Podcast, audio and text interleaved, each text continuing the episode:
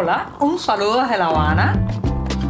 Les habla Joanny Sánchez, cubana, periodista, ciudadana, y les traigo este cafecito informativo recién colado y sin azúcar para despertar.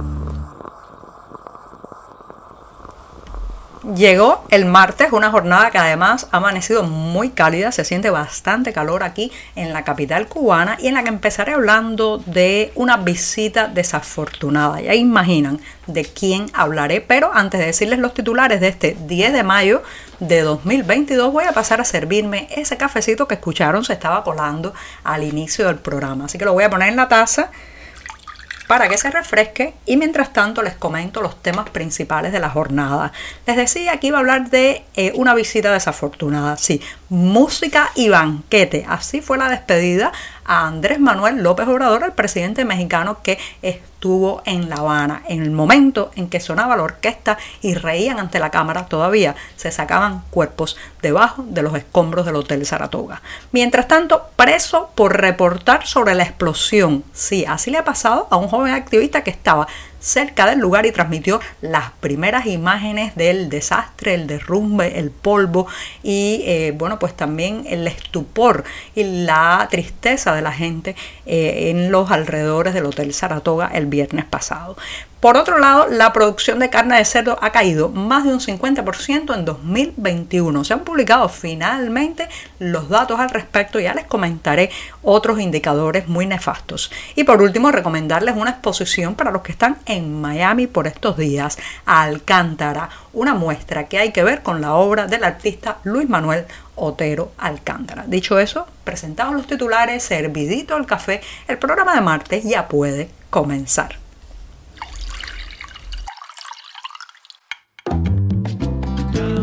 Si eres de los que te gusta estar bien informado, síguenos en 14ymedio.com. También estamos en Facebook, Twitter, Instagram y en tu WhatsApp con este cafecito informativo.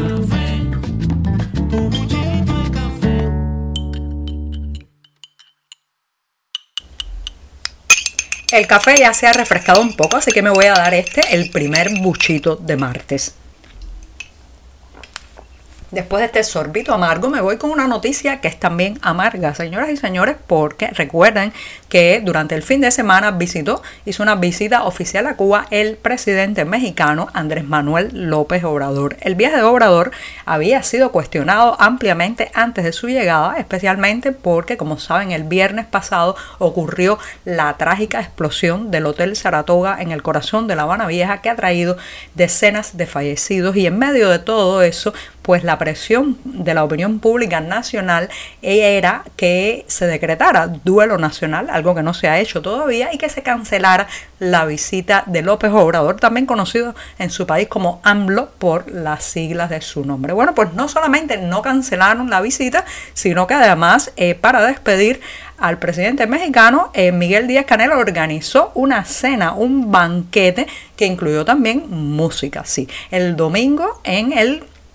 Palacio de Gobierno de La Habana pues se dio un festejo mientras todavía lamentablemente estaban los rescatistas sacando cuerpos de debajo de los escombros. Esto es una metedura de pata política y diplomática porque la señal que envía, el mensaje que envía a la población es que las autoridades están más atentas o más interesadas en eh, pues intentar firmar con el presidente mexicano acuerdos, créditos, ciertos tipos de eh, contratos de, eh, con interés económico que eh, pues acompañar en el duelo, en la consternación a los ciudadanos, sobre todo de aquí de la capital cubana. El mensaje ha sido muy nefasto y muestra también la falta de tacto, la falta de cuidado, eh, la incapacidad para eh, darse cuenta eh, que la gente está sufriendo, que esta noticia ha impactado muchísimo a la sociedad cubana y que no eran momentos, no eran momentos para fiestas, para sonrisas. Hay imágenes que han salido de este banquete donde se les ve sonriendo,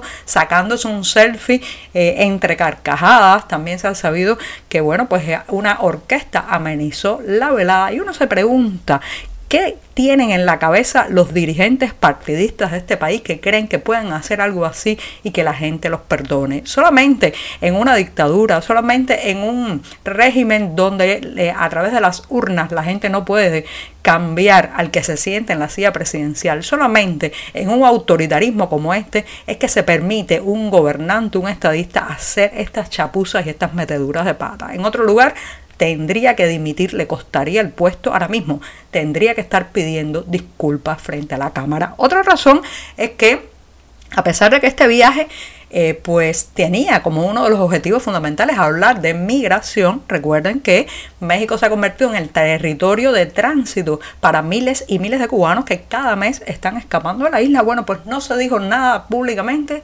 eh, eh, sobre ese tema. Esto era casi como una visita de amigos en medio de la tragedia en Cuba, pero el tema principal que interesa a los cubanos, porque evidentemente muchos familiares están partiendo y atravesando México, bueno, pues de eso prácticamente no se ha dicho nada claro, nada detallado de qué se habló, qué se acordó, cómo será el futuro de la migración cubana a través de México. Lo cierto es que ha sido una visita muy desafortunada, ha tenido un costo político también para ANLO probablemente y para Miguel Díaz Canel ha demostrado su eh, eh, incapacidad para sintonizarse con el dolor de la gente. Estamos contigo de lunes a viernes a media mañana cuando el café se disfruta mejor. Comparte conmigo, con tus amigos e infórmate con este cafecito informativo.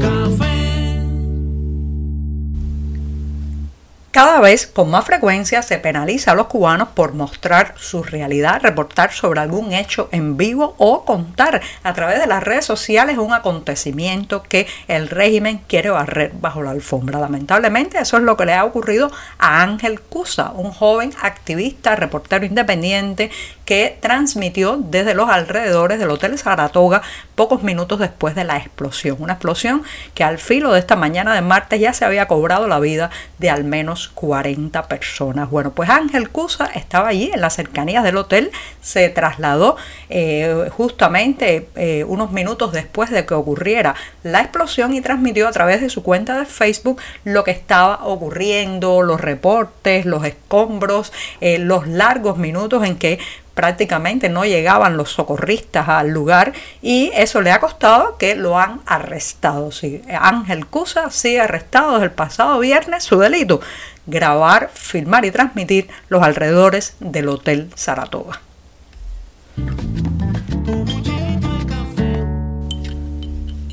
Finalmente se han publicado las estadísticas del sector agropecuario en Cuba durante el año 2021. Han tardado y los números, señoras y señores, son nefastos.